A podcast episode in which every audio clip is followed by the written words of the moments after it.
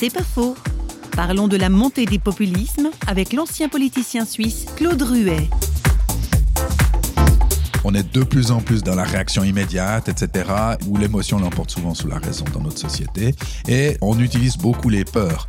On fait peur avec des vrais problèmes, mais on fait peur, mais on ne trouve pas les solutions, bien souvent.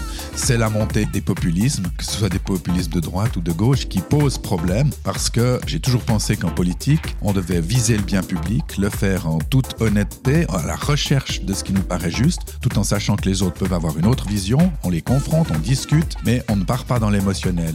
Aujourd'hui, on dit à propos d'autres personnes, en particulier des étrangers, en particulier des exilés, etc., on les diffame d'une telle manière, ce qui s'écrit aujourd'hui dans certaines propagandes politiques, il y a 20 ans, on aurait considéré que c'était pénal. C'est pas faux, vous a été proposé par Radio Réveil.